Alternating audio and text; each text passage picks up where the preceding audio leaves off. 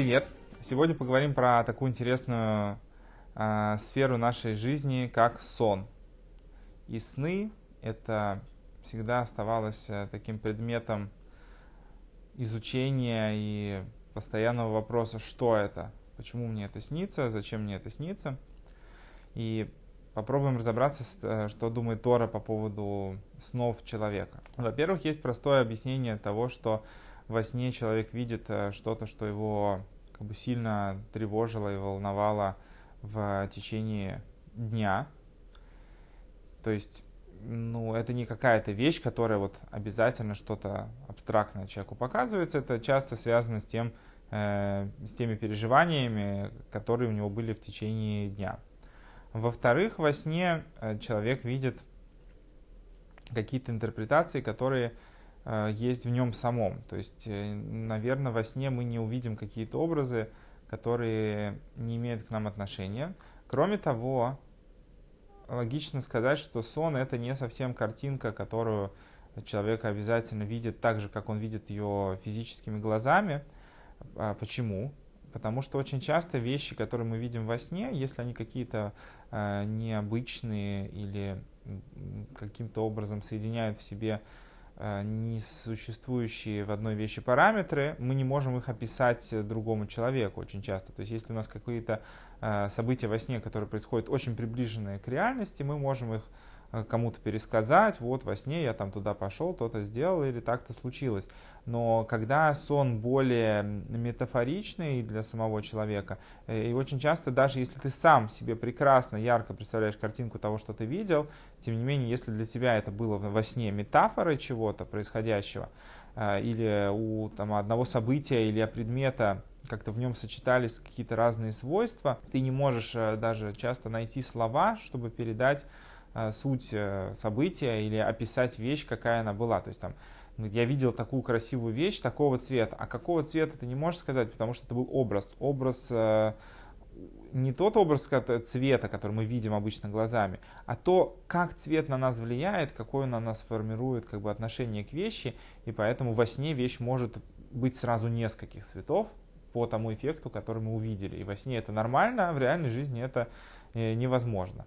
Поэтому мы, пользуясь языком э, действительности, не можем найти описание для подобных вещей. И даже, в принципе, с условиями использования современной компьютерной графики все равно э, невозможно очень многие вещи, которые во сне мы видим, изобразить или даже хотя бы передать подобие того, что человек видит во сне. Но все это не отвечает на вопрос, а что же тогда человек видит во сне, потому что события, которые происходят с человеком во сне, это не повторение тех событий, которые с человеком произошли в реальности. То есть, да, можно сказать, собственно, тематика того, что он видит, как он это видит, это все как бы связано с тем, как он живет, э, как он жил в течение последнего времени, в течение последнего дня, и то, э, в принципе, как, как он смотрит на жизнь.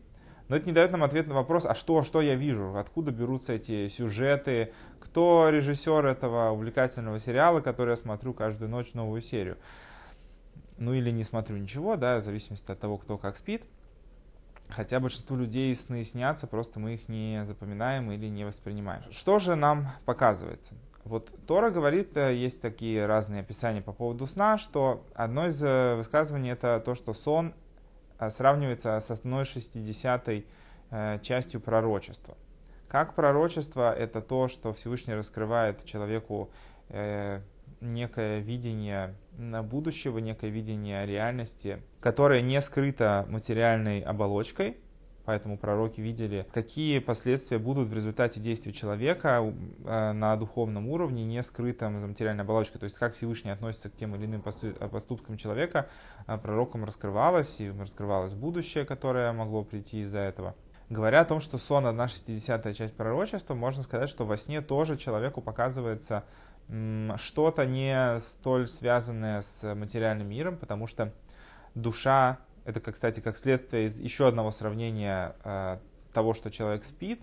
Сон человека также, ну не сам сон, который мы видим, а процесс сна э, сравнивается с одной шестидесятой также частью смерти. Это понятно почему, да, что как, как э, во время смерти человека его тело здесь, а души в нем нет. Также и во время сна человека можно сказать, что как бы на одну шестидесятую часть э, он э, как бы умирает, потому что во сне человек не ходит, не, не, не разговаривает, не смотрит глазами, по крайней мере, не делает эти вещи осознанно. Из-за того, что душа меньше присутствует в теле человека, говорится, что душа во время сна поднимается наверх, чтобы получить силы на будущий день.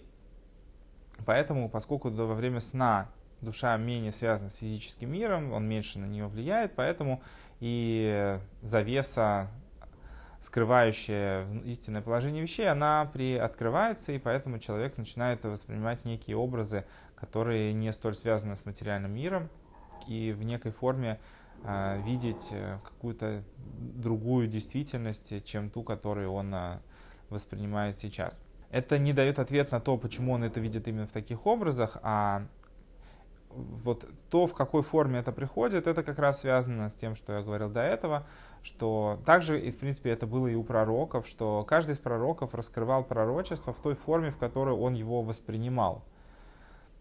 То есть насколько пророк э, видел э, материальные вещи, как, он их э, осознавал, когда ему раскрывалось пророчество, в теми же образами он раскрывал ту аллегорию, которую Всевышний ему пытался раскрыть. Единственный пророк, у которого это было не так, это был Моше, который напрямую общался с Творцом и прямым текстом передавал то, что Всевышний ему говорил. Для всех остальных пророков э, их общение с Творцом выражалось э, в образах, которые им являлись, и это те образы, которые они воспринимали со стороны того, кто они были, как, как они могли это все э, адаптировать и принять вообще своим физическим разумом. То же самое происходит и у человека во время сна. Э, во время сна мы видим определенные, скажем так, какие-то раскрытия э, со стороны Бога. Не все из этого это сто процентов нам хотят что-то сообщить. Многое это просто последствия того, чем мы занимались в течение дня. Но, тем не менее, какая-то частичка пророчества в этом существует. И это приводит нас к следующему вопросу. Как относиться ко снам? То есть, если мы говорим, что во сне человеку является какая-то частичка сообщение Творца, то что делать с этим?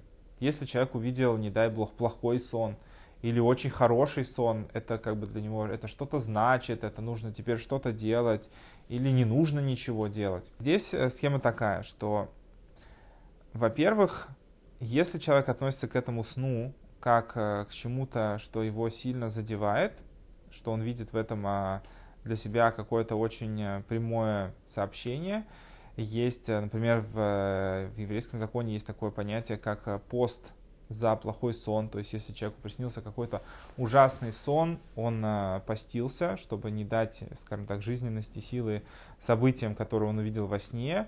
То есть, как бы как некий элемент раскаяния, что вот если он так себя вел, что ему снится такие плохие события, значит, нужно как-то что-то с собой делать и это пост, который можно было поститься в большое количество временных периодов, когда, в принципе, другие посты, добровольные посты человек на себя брать не мог. Вот. Ну, не могу сказать, что пост это прям супер эффективный в наше время способ э, работы над собой. Вот. Но тем не менее, если человека сон очень сильно пугает, он может делать какие-то действия, чтобы э, исправить, э, может быть, отношение Творца к себе, то есть, там, не знаю, дать пожертвования, сделать какие-то хорошие дела, как-то переосмыслить свое поведение, в общем, как-то изменить свою жизнь к лучшему, чтобы, если этот сон был неким предвестником плохих событий для него, чтобы как-то их э, отсрочить, э, изменить или отменить. С другой стороны, это не обязательно гарантирует, что это событие 100% должно случиться. То есть, да, бывает, что сон как бы это некая пророческая информация, бывает, что нет. Поэтому, например, есть такой момент, что если человеку приснился сон, в котором он увидел, что там пришел к нему какой-нибудь его друг во сне умерший или кто-то там типа дедушка и говорит, ты знаешь, я вот там под деревом где-то закопал клад, который я должен а, там кому-то отдать.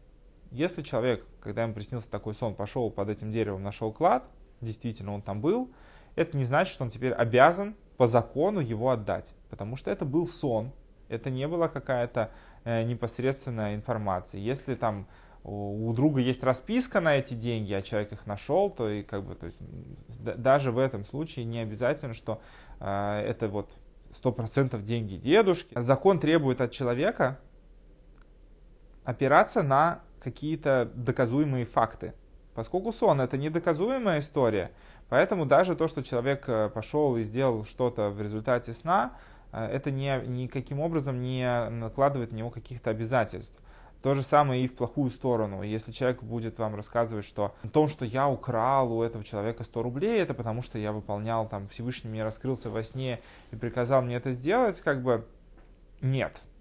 Это не сгладит его вины, если человек э, совершил что-то запрещенное, как бы то, что ему там во сне или наяву говорили голоса, никаким образом его не оправдывает от того, что он совершил. Ну, может быть, только наделит его статусом э, невменяемого человека, и тогда это будет просто рассматриваться с, э, с другим подходом. Но сам поступок все равно это не оправдывает.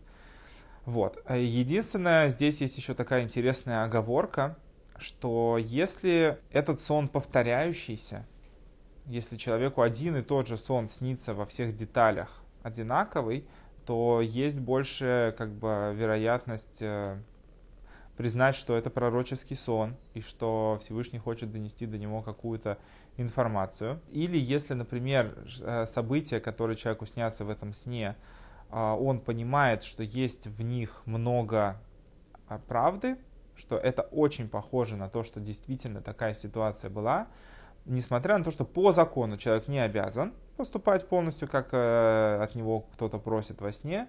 Тем не менее, если он так поступит, это будет, э, скажем так, проявление такого добропорядочности и хорошим поступком. То есть, если человек уверен, что действительно там его дед задолжал кому-то деньги, а может быть у этого человека даже расписка есть, то, что он нашел их где-то под деревом, это же никак не наделяет эти деньги статусом того, что это деньги деда. Ну, нашел, окей.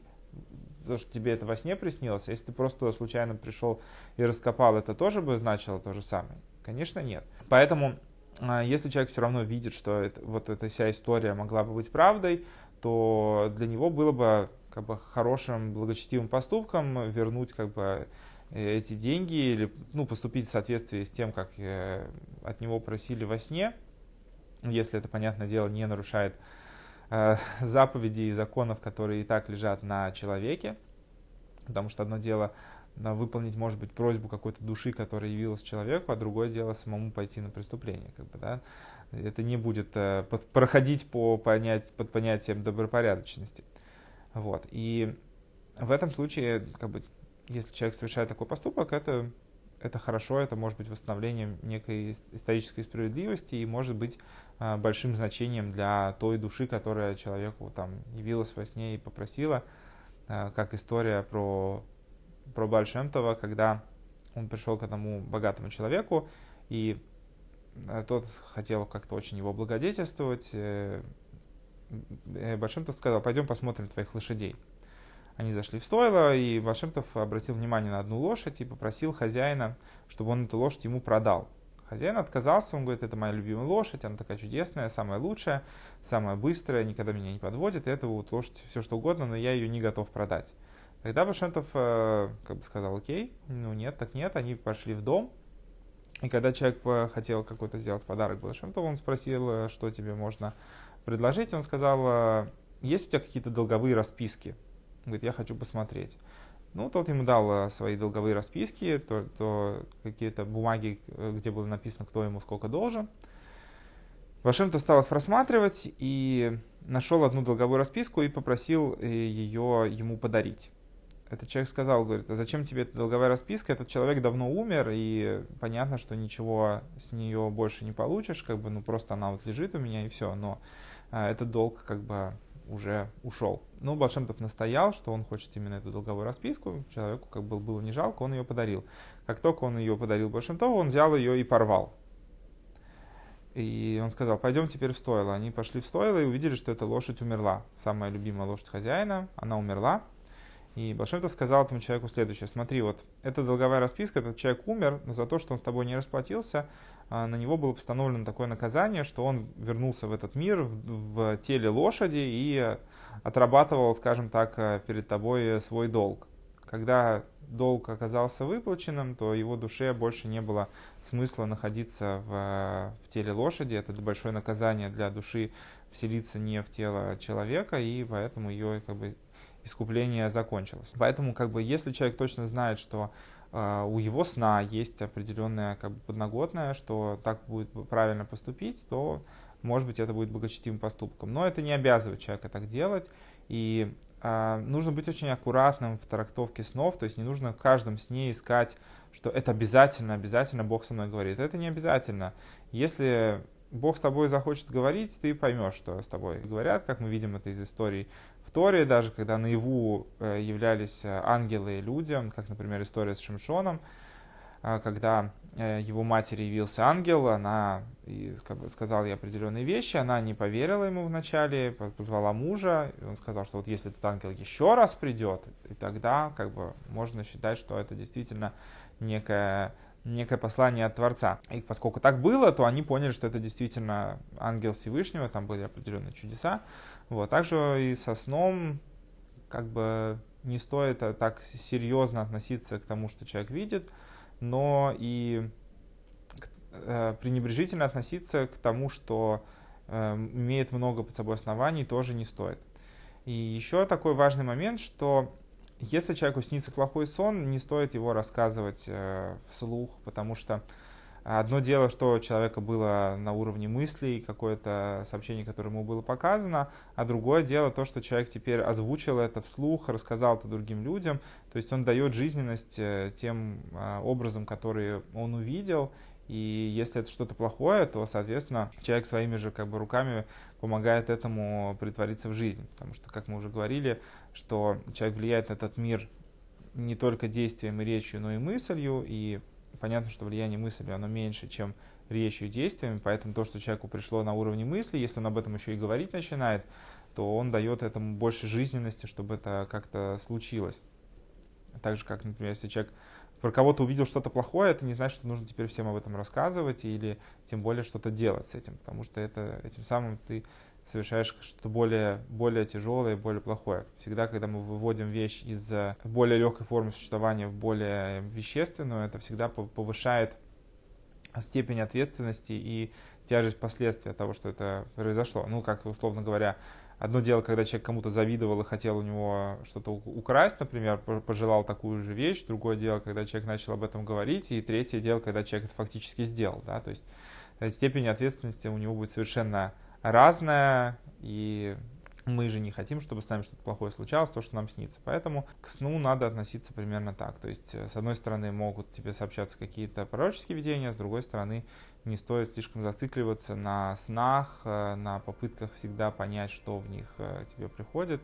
Это иногда это просто сон.